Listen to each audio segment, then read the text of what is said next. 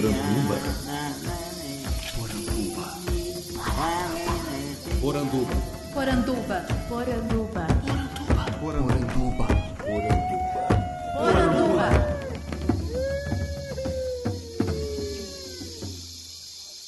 Bem-vindos à nossa Poranduba, o podcast sobre as histórias fantásticas do folclore brasileiro. Eu sou Andrioli Costa, o colecionador de sacis, e serei seu guia. E no programa de hoje eu tenho o prazer de receber esse mestre contador de histórias e escritor que é Ricardo Azevedo. Tudo bom, Ricardo? Tudo bem, tudo bem, Andrioli. É um grande prazer te receber aqui. Tenho certeza que os ouvintes conhecem muito o seu trabalho. Quando eu postei que eu ia entrevistar você, muita gente falou que conhece, especialmente o meu Armazém do Folclore, né? Que é um clássico. Ah, sim, sim. É. Para a gente começar o assunto, eu queria que você se apresentasse com suas palavras. Quem é Ricardo Azevedo e da onde você vem? Falar um pouquinho da sua infância. Eu sou escritor né, e desenhista. Estou trabalhando com livro já há 40 anos, completando esse ano 40 anos de trabalho, né? E eu tenho um trabalho assim dividido. Tenho um trabalho que é totalmente autoral, meu. Então são histórias que eu inventei, desenhos, etc. E tal, dentro de uma linguagem que eu tenho tentado desenvolver. E eu tenho uma pesquisa que eu comecei a fazer desde o início da minha da minha carreira, uma pesquisa basicamente com contos populares, não só com contos, mas basicamente com contos. E por que, que eu fiz isso? Porque eu, eu sempre me fascinei com a ideia de que os contos populares muitas vezes eram tratados como contos para crianças, mas na verdade eu percebia que aqueles contos tinham um conteúdo humano muito, muito importante. E, e ao mesmo tempo a gente sabe que esses contos são contados à noite, por exemplo, numa reunião familiar ou numa comunidade, para todas as pessoas, independente de, de idades. Então eu pensava, eu que estava começando a minha carreira lá atrás, há 40 anos atrás, eu pensava comigo, né? O que é isso, entendeu? Que, que linguagem é essa que atinge a todas as pessoas, né? E resolvi pesquisar mais isso. Então foi aí que eu comecei a pesquisar os contos, fui tentar entender um pouco melhor essa a, a linguagem, principalmente, né? A linguagem do, da popular. Fiz, acabei fazendo até eu acabei fazendo um mestrado e um doutorado sobre a, o discurso popular. Né? O meu mestrado, na verdade, foi sobre a ligação entre contos populares e a literatura infantil. E depois o, o doutorado foi sobre o discurso popular. Então é mais ou menos isso, quer dizer, eu estou mergulhado nisso até a tampa, né? Eu vi umas falas suas em que você traz o Surly para discutir o discurso popular. Eu falei, olha, da onde é que veio? É, nossa, muito interessante. Muito bacana. Mas essa sua relação, então, com o conto popular, ela veio da infância ou foi algo descoberto? Então, Andrioli, sim, eu acho que eu posso dizer que ela vem da infância no seguinte sentido: eu sou filho de um, de um geógrafo. É, o meu pai já é falecido faz muito tempo, né? mas eu, eu, por exemplo, estudei nos livros de geografia do meu pai, ele chamava-se Haroldo de Azevedo. A gente tinha uma biblioteca muito grande em casa e ele mesmo gostava de contar histórias populares. A, a, então, às vezes à noite ele contava algumas histórias, principalmente as quadras populares. Ele, ele, é, a gente fazia reuniões em casa, ele organizava isso, né, com eu e meus outros irmãos e a gente recitava as quadras, ele gravava, ouvia isso, um gravadorzinho pequeno, antigo, né, daqueles gravadores de fita ainda, né? E era muito legal. Então eu fui desde pequeno fui me habituando a ver aquela linguagem, né, fantástica da, das quadras populares, né? E é isso. Então eu venho já de, da minha casa e eu trago essa informação, digamos assim, a respeito da cultura popular, sem dúvida, né? Agora mais tarde já como como escritor iniciante ou mesmo antes de publicar meu, meu primeiros livros, eu tinha essa, essa questão. As pessoas chegavam para mim e falavam assim: Olha, Ricardo, como é, como é que é escrever para crianças? É difícil escrever para crianças, ou então é fácil escrever para crianças? Eu pensava comigo assim, mas será que existe uma linguagem para crianças? Eu sempre achei isso uma coisa um pouco duvidosa, entendeu? E os contos populares é que me levava a, a, ter mais dúvidas ainda, porque eu pensava, esses contos não são para crianças, eles são para todas as pessoas. Só que eles, eles agem num patamar, digamos assim, eles falam sobre metal. Por exemplo, você imagina a Bela e a Fera.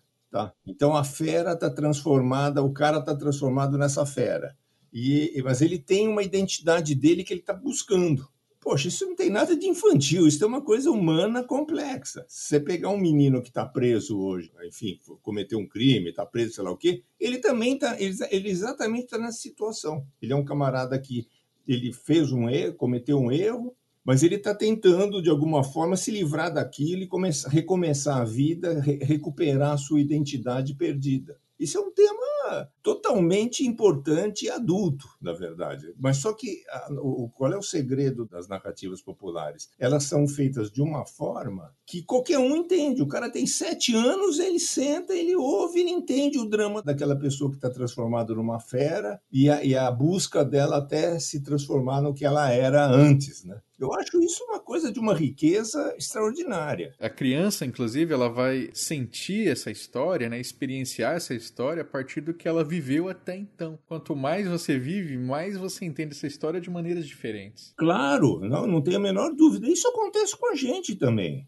Poxa, você lê um romance quando você tem 20 anos, de repente, se você vai ler quando você tem 50 anos, você um bom romance, estou falando de uma, uma obra marcante e tal, né? Você, com certeza você vai ter uma outra leitura, você vai ter uma outra experiência, isso que é, que é o, fantástico e, e, a importância da arte. Né? Quando eu vejo pessoas que não valorizam a cultura, que não valorizam a arte, que não valorizam a poesia, eu tenho até pena, entendeu? Porque isso é um material humano fantástico, importantíssimo, né? É, são depois, na verdade, se você pegar um conto popular, ou um romance, ou um, um poema, eles são depoimentos humanos, na verdade. Né? São depoimentos importantíssimos humanos e você fala, poxa, eu identifico isso que, eu tô, que esse poeta está dizendo, ou que esse conto popular está dizendo, eu identifico isso dentro de mim. Não é pouco.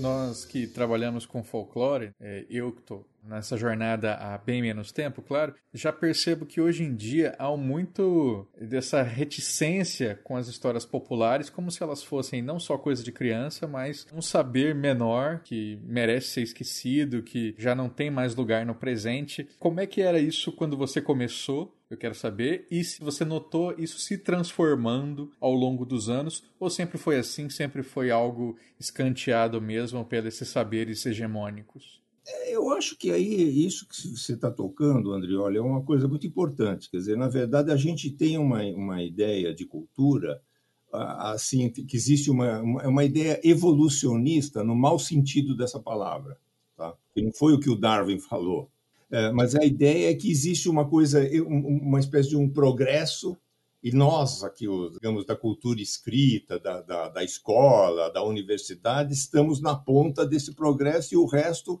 é tudo coisa inferior e não civilizada, ou selvagem, ou coisa que o valha. Né?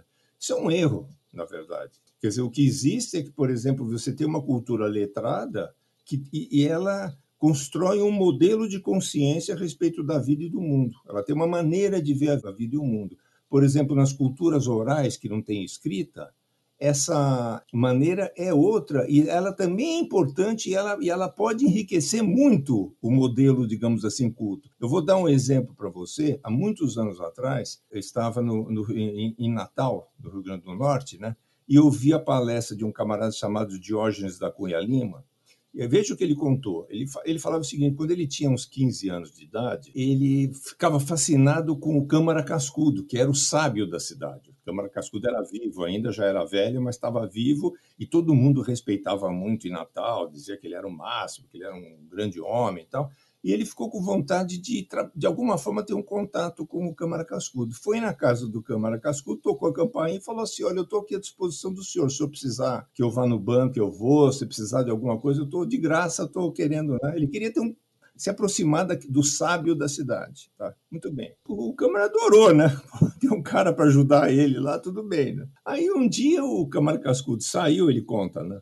E ele estava em casa arrumando os livros da biblioteca, que o Câmara Cascudo tinha uma biblioteca muito grande. E tinha a empregada doméstica da casa, se não me engano, ela chamava Anália, analfabeta, tá? Ela varrendo a casa enquanto o Diógenes da Cunha Lima estava arrumando os, os, livros. Daí o, o, o, esse Diógenes perguntou para a empregada, né? Vem cá, você acha que o, o Câmara Cascudo é sábio? Ele conta que ela parou de varrer, olhou para ele e fala: é nada.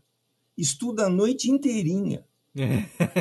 Veja que interessante, veja que interessante. Então, mas por que, que ela disse isso? A gente ri, eu também rio, lógico. É maravilhoso. Só, o que, por que, que ela disse isso? Porque ela é uma pessoa analfabeta, o conhecimento, a cultura dela é oral. Então, para ela, por exemplo, uma pessoa que precisa estudar não sabe. Quem sabe, que é um pescador, por exemplo, ele sabe, entendeu? Se você entrar num avião e de repente olhar que o camarada está lá olhando os manuais para saber como funciona o troço, você fala: opa, você não vai andar nesse avião. Então, numa uma cultura que não tem livros, é uma cultura que o conhecimento é detido dentro das pessoas. E o aprendizado é feito pelo contato do mais velho com o mais novo. Tudo isso é fantástico, poxa. É muito importante. Quer dizer, veja, eu vou dar só um exemplo para você. Por exemplo, o improviso. Se você vê uma roda de samba, você vê os, os sambistas improvisando e as crianças olhando. O improviso, dentro de um esquema, digamos, de, de cultura escrita, de pautas, pautas escritas, etc., é, é, não, não, tem lugar. Não tem, simplesmente não tem lugar. Você não vai numa escola. Você, que, que, escola ensina a criança a improvisar? A cultura popular ensina. A criança, na verdade, é ensinada a repetir, né? Não é nem a improvisar. Improvisar depende de criação. A criança ela é colocada a, a gravar aquele texto e repeti-lo ipsis literis. Isso.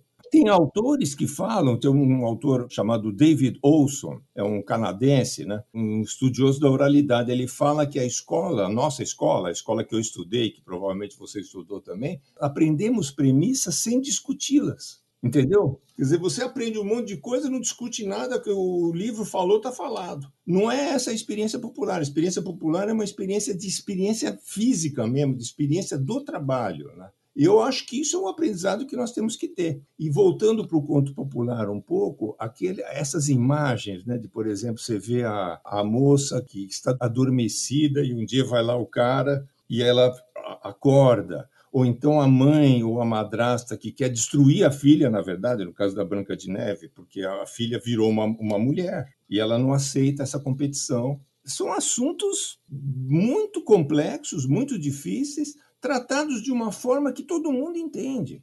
Eu acho isso assim de uma, de uma riqueza, esse burilamento dessas metáforas humanas, né, dessas metáforas existenciais, é feito pelos contadores de história que vão de boca em boca, vão contando e aquelas imagens vão ficando cada vez mais densas e ao mesmo tempo cada vez mais compreensíveis. Tenho a impressão assim, enquanto é, as culturas orais da Europa, né, elas são muito carregadas das imagens heróicas, acho que um dos mitos e arquétipos que mais nos movimenta aqui são os tricksters, são os pregadores de peças, os enganadores. Ah, sim. É verdade. Porque a própria sabedoria popular ela é muito é, ligada a uma impostura, né? a um desafio. Então, esse exemplo que você deu da, da mulher falando, é, é nada, né? Eu estudo o tempo inteiro.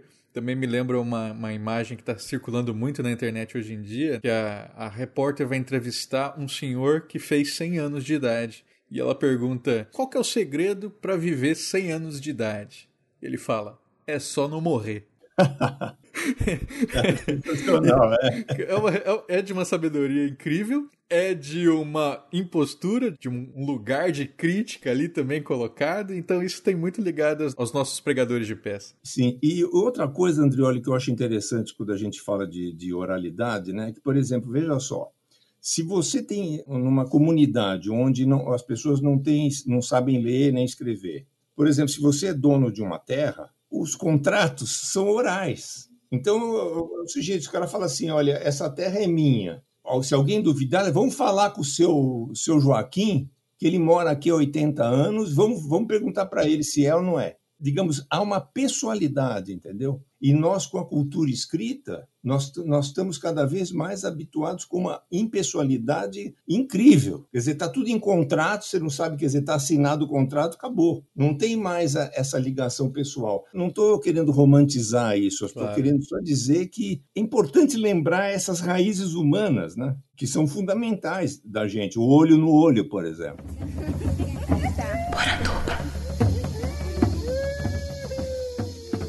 Seu primeiro livro relacionado a contos populares? Você lembra qual que foi? Eu, eu, vou dizer uma coisa. O meu primeiro livro, vou falar do meu primeiro livro, chama O Peixe que Podia Cantar. Ele não é diretamente ligado a, a, aos contos populares, mas veja qual é a história. é a história de um peixe que mora numa árvore e ele é amado para a comunidade do entorno dessa árvore. Vem um, um cientista de fora, o homem da escrita, o homem da, da, da ciência, e fica entusiasmadíssimo com aquilo e rouba o peixe. O peixe fora do ambiente lá, ele não canta. Então, você veja só, desde o primeiro texto que eu, que eu, que eu publiquei, essa questão da cultura oral e da cultura, digamos, mágica, de certa maneira, ou, ou da uma cultura que tem um lado de imaginação muito forte, e a cultura fria da ciência, etc. e tal, está colocado.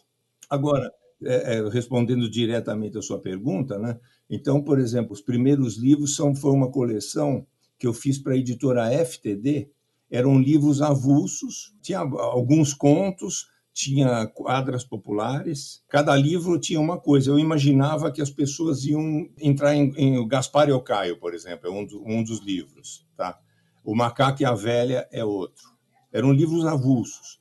Isso não funcionou direito, porque eu imaginava que a pessoa ia, ia ter todos os livros na mão para poder fazer ter, ter, uma ideia desse painel que é a cultura, um pouco da cultura popular. Né? Então, eu, depois, mais tarde, eu tirei esses livros e juntei tudo na, na, num livro que chama Meu Livro de Folclore, que é da editora Ática. Esse livro, digamos assim, ele contém aquele primeiro material dos livros da FTD e mais um ou outro conto que eu juntei, quer dizer, eu fiz um livro um pouco maior, mas basicamente era isso, tinha um livro de adivinhas, o da, voltando para a FTD, né? tinha um livro de adivinhas, tinha um de quadras populares, tinha um de frases feitas, se não me engano, agora não lembro, e três contos. Então, esse foi o primeiro uh, material que eu publiquei, se não me engano, em 82. E a história do peixe foi de? O peixe de 80. Foi bem próximo, então. No começo era uma coisa meia, meia intuitiva ainda. Eu estava começando a minha carreira, né? Mas eu sempre puxando a, a, a brasa para a cultura popular, porque eu pensava comigo, eu quero entender esse discurso. Como que uma pessoa pode tratar de um assunto tão complexo,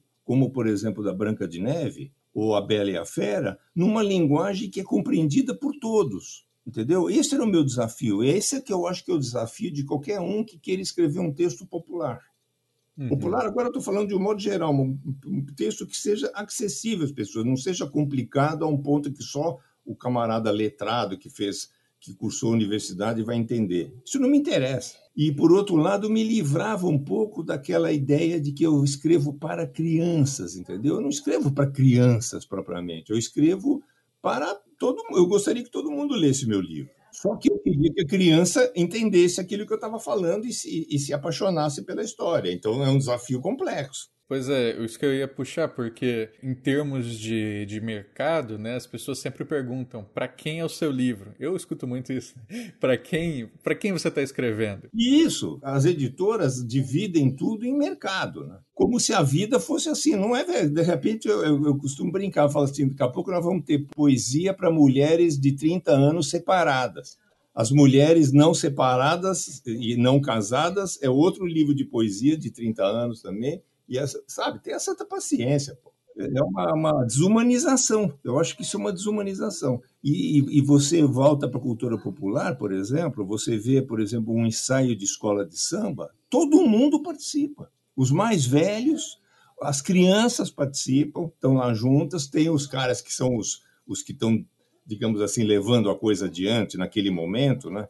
que são os sambistas e tal, mas você pode encontrar uma dançarina de 70 anos de idade que tem o samba no pé e ninguém tasca. Não tem essa coisa de idades, entendeu? Assim, tão, tão nítida como nós temos. Faixa de idade, 16 anos é uma coisa, 18 é outra, 13 é outra. Complicado. Você consegue essa abertura porque já é um escritor consolidado, né? Imagina que a editora não, não vai te questionar. E agora, os jovens escritores que estão tentando chegar, eles sofrem com isso. Nesse momento é um momento difícil, porque a gente está vivendo uma crise, uma pandemia, uma crise econômica. Então, eu acho que não é um momento muito legal para tentar publicar coisas. Né? Eu sinto o seguinte, que olhando a minha carreira, que já tem tantos anos, né, 40 anos, eu vejo assim que eu, eu tive sorte de, no momento que eu publiquei meu primeiro livro, era um momento em que as pessoas estavam procurando novos autores. Eu publiquei pela Melhoramentos, no caso, meu primeiro livro. Né? Eu soube, assim, em 1970, 79, numa festa que eu estava numa reunião, alguém chegou para mim e falou: pô, você não tem um monte de texto? Tem uma, uma editora que está procurando novos autores. Por exemplo, 10 anos depois, em 1990, eu acho que a gente estava vivendo uma crise já. E eu acho que não teria tanta facilidade para fazer. Então, eu, eu vejo que tem ciclos assim, entendeu? Tem momentos que são mais favoráveis, aí tem momentos que a, a, economia piora, então tudo fica mais difícil, depois melhora, vai indo meio aos trancos e barrancos. Eu acho que o, o, autor jovem ele tem que prestar atenção nisso, porque às vezes o texto dele é recusado e ele acha que é recusado porque não tem qualidade. Não é. Muitas vezes não é nada disso, é apenas não foi recusado porque as editoras estão publicando muita, muito pouco livro, então eles preferem aqueles autores que já têm um mercado, né? que já tem um nome conhecido, apenas isso. Eu lembro de 2018 você comentando de um questionamento que você recebeu de leitores, né? Sobre o livro História de Bobos, Bocós, Burraldos e Paspalhões. Isso. Uma mãe é, falava que aquele livro não servia para a escola porque os alunos podiam usá-lo como fonte de bullying. De bullying, é. Não, aí tem de tudo, viu, Andrioli? Aí tem de tudo. Aí é preciso ser dito o seguinte: as pessoas têm muito pouco conhecimento a respeito do que é literatura. Aí não é nem a questão de cultura popular, entendeu? É uma questão assim, do que é a literatura, do que é a poesia, do que é ficção, entendeu? Então aí é, não tem jeito, isso acontece mesmo. Aparece as pessoas que têm uma visão, elas querem transformar tudo. Ela chega assim, qual é a mensagem desse conto popular? Como se, como se o conto se reduzisse a uma mensagem, entendeu? Assim, é uma lição, na verdade. Né? É, um, é um erro, né? Mas é, numa sociedade tecnológica que nem a gente vive, utilitária, tudo tem uma função, tudo tem uma utilidade, vira isso, né? Tudo tem um mercado, entendeu? Complicado. A gente tem isso aí, acho que sempre, sempre vai, de alguma forma, isso sempre tinha antes de eu publicar meu primeiro livro, vai continuar. A gente tem que lutar e tentar esclarecer as pessoas. É lógico, se, se houver uma escola que esteja a escola, os professores estejam preparados para lidar com a literatura, nem sempre isso acontece. E aliás, nem sempre os professores são leitores eles mesmos não são leitores, nem têm um hábito da leitura, não sabem usar a leitura ou a literatura em benefício próprio. É difícil. Né? Eu lembro quando uma responsável pelo setor de compras de livros para uma escola, ela comentou comigo que da direção vinha orientações de palavras proibidas, né? Isso. Por exemplo, bunda bunda não pode. Ou então, se for uma escola adventista, né, se não me engano, não entram histórias com fadas, sacis, criaturas assim bruxas. Ah, é, tem isso, sim. Você nunca recebeu nenhuma recomendação, então, de olha, agora precisamos de uma história. Não, eu não recebi, mas eu imagino que isso me prejudique, entendeu? Na verdade, eu imagino que tem escolas que não vão adotar meu livro por causa disso, mas eu não tive, não, não peguei isso assim, assim explicitamente alguém chegar para mim, não. Mas com certeza há de tudo, entendeu? A gente tem que reconhecer que a gente vive num país muito ignorante eu sou aquele cara assim que eu vejo assim uma a minha esperança no Brasil é a esperança que a gente que, a gente tem uma educação melhor para a população. A minha luta toda, se for ver artigos que eu escrevo, são sempre voltados para a educação, para discutir isso, né? inclusive uma educação de qualidade para todas as pessoas, que seja eh, eh, escola pública de boa qualidade. Isso no nosso país vai mudar se acontecer isso. Né? Agora, falando especificamente desses problemas. Por exemplo, um conhecimento que eu acho que é muito importante é o seguinte: vamos pegar um pouco o que é um conto popular. Lá atrás existiam mitos. O que são esses mitos? Os mitos eram narrativas. Veja só, estou falando de culturas orais, certo? Então, os mitos eram histórias contadas pela tribo, sei lá, pelo grupo, né, que tentavam explicar, dar uma explicação para fenômenos que as pessoas não conseguiam entender. Então, para dar um significado para a vida, ou dar um, ou dar um sentido para as coisas, né? Então, por exemplo, você pega o Levi Strauss, um dos livros dele, por exemplo, A Oleira Ciumenta, ele, ele faz um negócio interessantíssimo. Ele pega um pássaro, que é o engole vento, isso é pesquisa feita aqui no Brasil, e foi nas diferentes tribos e tentou entender que história se contava a, a, respeito daquele pássaro. Porque o que acontece é o seguinte: a criança chegava assim, pergunta para o sábio da tribo, né? Vem cá, por que, que o, o engole vento tem um canto tão triste? Daí é que vão surgindo, por que, que nós temos milho? Por que, que existem peixes? Essas perguntas eram respondidas por, por esses grupos culturais com narrativas. Olha que lindo isso. O que acontece? Quando a narrativa quando de repente a pessoa descobre que o milho, se você pega uma semente e planta, não era um Deus que descia e trazia o milho para a população, mas simplesmente você plantava aquilo e pronto. Então esse mito deixa ele é, é, tem uma coisa chamada de dessacralização. Ele perde aquele aquele caráter sagrado de uma narrativa mítica nesse sentido, mas ele, como era, a história era tão boa, ele continuou sendo contado. Eu até separei aqui, posso ler um, um, uma coisa rapidinha para você, só para você ter uma ideia, né? Então, veja só, mito Carajá do engole vento, tá? Isso aqui é recolhido pelo Levi Strauss, é curtinho. Certa noite, olha, olha que interessante, isso é um mito Carajá, é brasileiro e índio, de índios. Certa noite, a mais velha entre duas irmãs, admirando a beleza da estrela vespertina, desejou-a. No dia seguinte, a estrela entrou em sua casa na forma de um velho curvado, enrugado e de cabelos brancos, e declarou estar disposto a se casar com a mulher. Ela, horrorizada, rejeitou-o. Sua irmã mais nova ficou com pena e aceitou o velho como marido.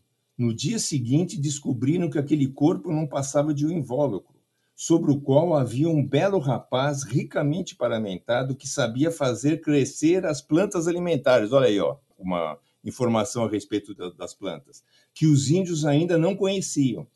A mais velha sentiu ciúme da irmã por sua sorte e sentiu vergonha de sua própria estupidez. Transformou-se então no engole-vento de grito desconsolado. Olha que interessante. Então, essas histórias muito. Você vê, essa história parece europeia. Se você for ler, parece aqueles contos europeus. Não é, entendeu? São contos, são mitos, né? Esse mito provavelmente depois deve ter migrado e, e, virado histórias, entendeu? Que foram contadas, mesmo que não tenha mais o caráter, eh, digamos, de explicação sagrada a respeito da vida do mundo. Perfeito.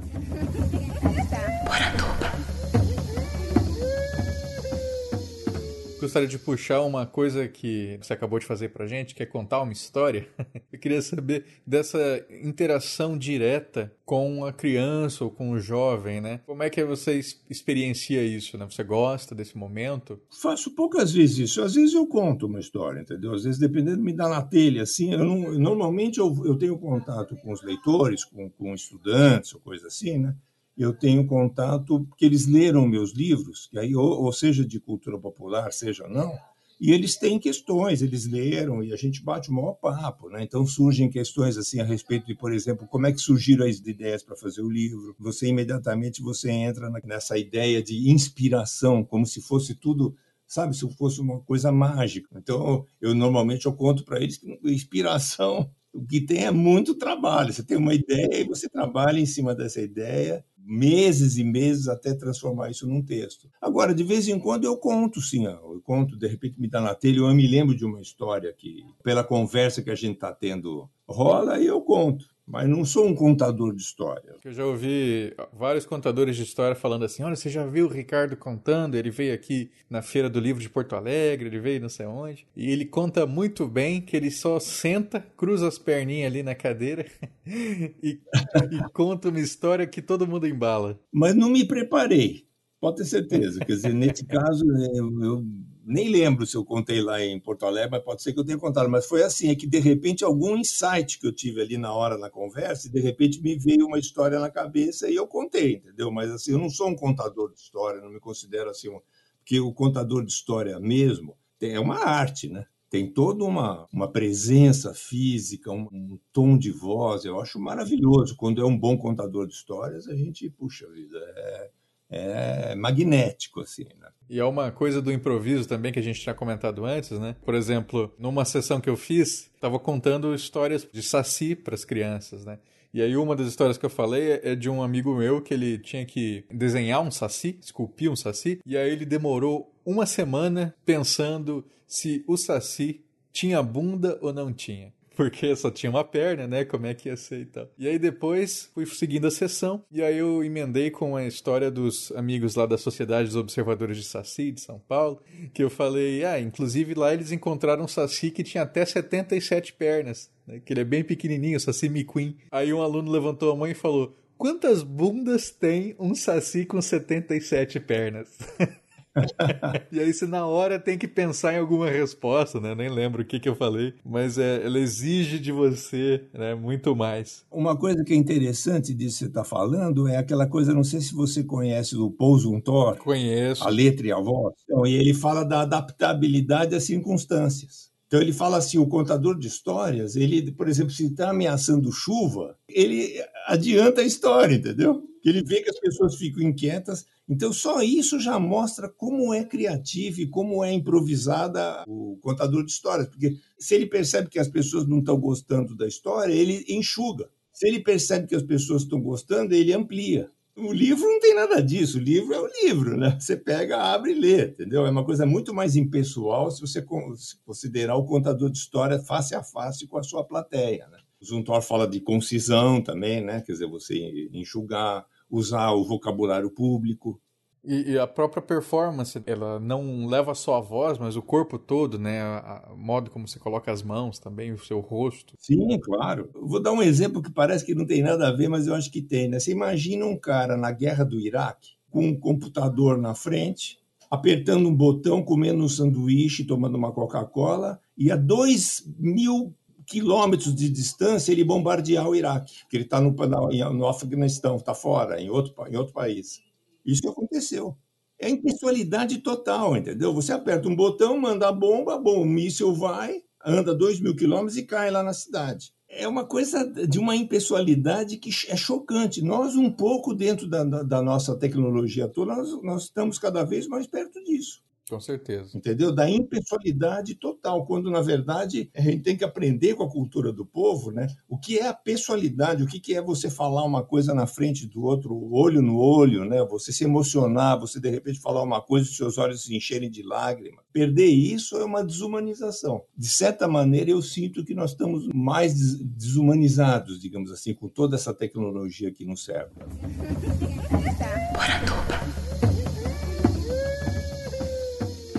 Para a gente ir se encaminhando para o final, queria falar sobre temas importantes na nossa literatura inspirada em contos populares. Então, você já escreveu sobre morte, escreveu sobre temas assim que são importantes serem discutidos.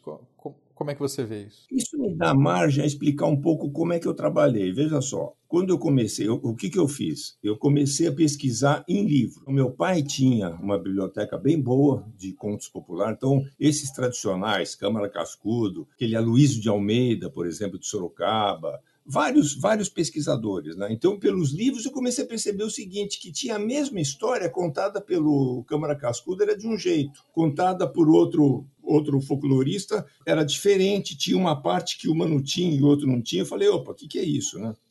E comecei a ampliar a minha pesquisa. E, e, fui escolhendo contos que eu me identificava mais, que eu gostava, que me emocionavam, etc. e tal. Né? Como pela minha vida de escritor também comecei a viajar muito, cada biblioteca que eu ia, eu cada cidade que eu ia, eu procurava biblioteca nas horas livres, né? E, e procurava, falava assim, bom, deixa eu ver aqui é, se tem algum, algum pesquisador local que fez uma publicação que foi paga pela prefeitura, por exemplo, de recolha de contos populares ou de quadras populares, mas assim, 500 exemplares. Você não vai achar nunca esse livro, mas na biblioteca da cidade tem. Tirava cópia disso e eu fui percebendo, Andrioli, que havia assim uma coisa assim, por exemplo, contos que o herói tem que adivinhar, uma adivinha, um enigma, para não morrer. Falei, puxa, tinha vários contos assim, né? Eu falei, puxa vida.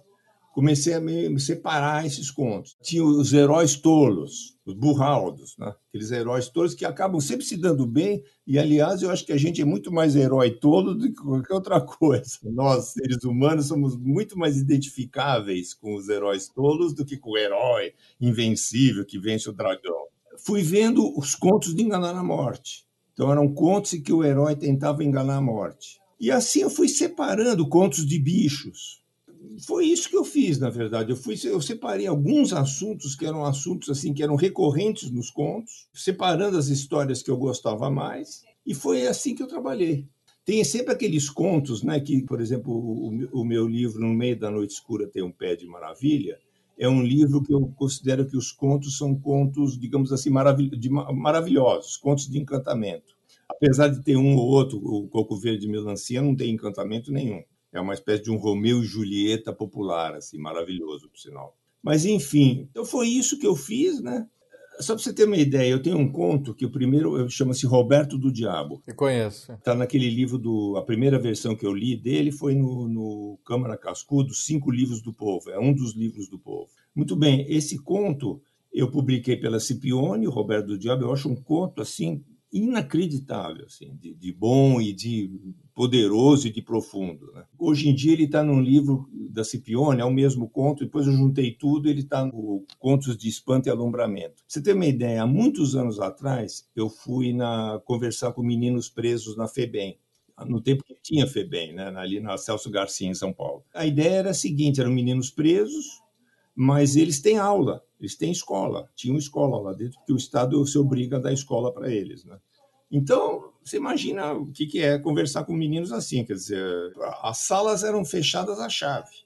Eu fui com a diretora de sala em sala, ela abria, ela tinha a chave, a professora estava lá dentro trancada. Levei livros para eles verem, a ideia era a seguinte, que eles lessem os meus livros, tinha alguns na biblioteca também da cadeia, sei lá que nome tem, da escola, da cadeia, né? E depois de uns três meses eu voltaria para conversar com eles. Mas ela queria que eles tivessem contato com o autor, assim, de ver que é gente humana, né? Muito bem. Antes de entrar na primeira conversa com eles, de sala em sala, ela perguntou quantos livros você trouxe. Né? Eu falei, nem sei, né? Daí eu contei, eu tinha tra trazido 16 livros. Chegou no fim, fui contar, tinha 15.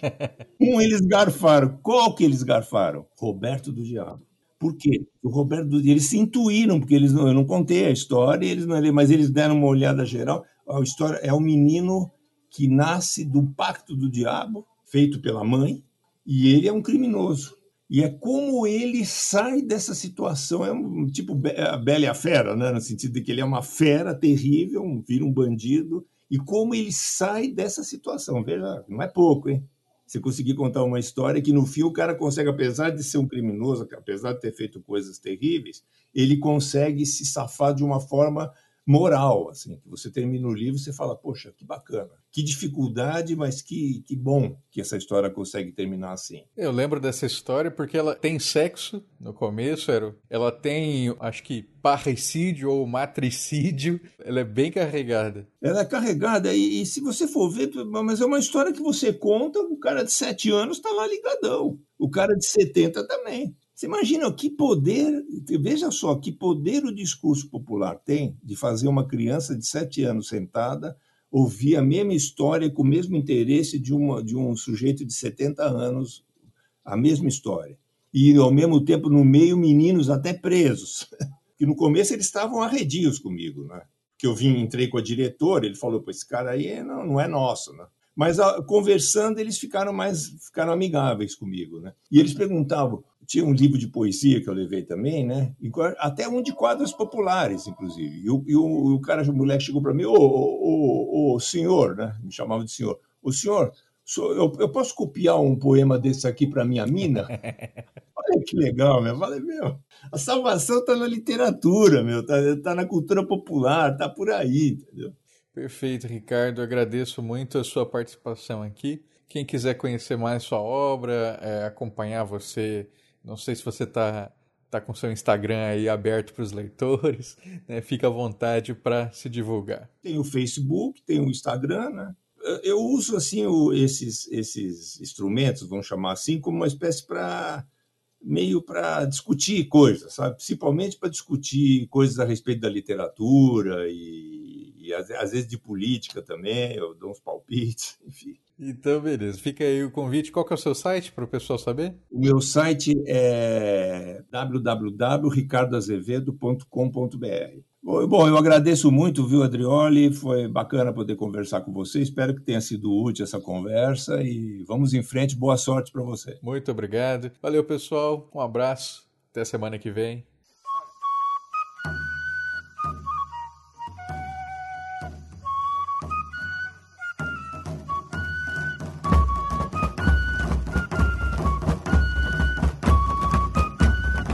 Gostou do programa? Eu espero que sim. Se gostou mesmo, faça como os nossos queridos apoiadores que assinam mensalmente os planos do colecionador de sacis no padrim.com.br barra saci e no picpay.me barra colecionador de sacis. É graças a eles que nós nos mantemos aqui toda semana, sempre falando de folclore. E nessa semana tivemos um apoiador anônimo que preferiu que a gente não dissesse seu nome por aqui.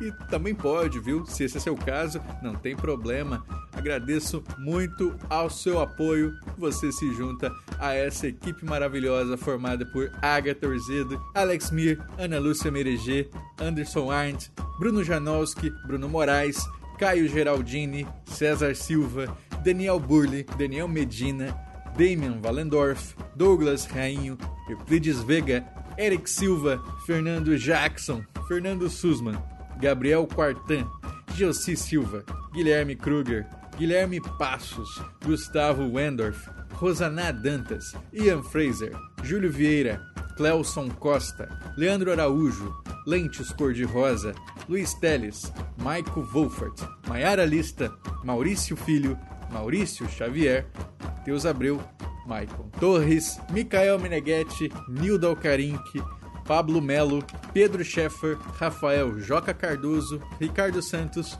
Rodrigo Cunha, Thomas Misfeld, Thiago Chiavegatti, Vinícius Milhomem, Vitor Nogueira, Vitória Silveira, Valdeir Brito e Zé Wellington. Muito obrigado, pessoal. Vocês ajudam a tirar o folclore da garrafa. Estamos entrando no mês de agosto, o mês do folclore, e tradicionalmente é o nosso mês da série de lives Folclore BR Somando Visões, lá em youtube.com barra folclorebr.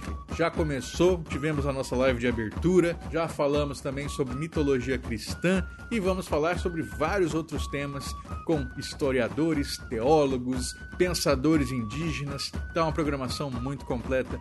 Dá uma olhada lá, vai valer a pena.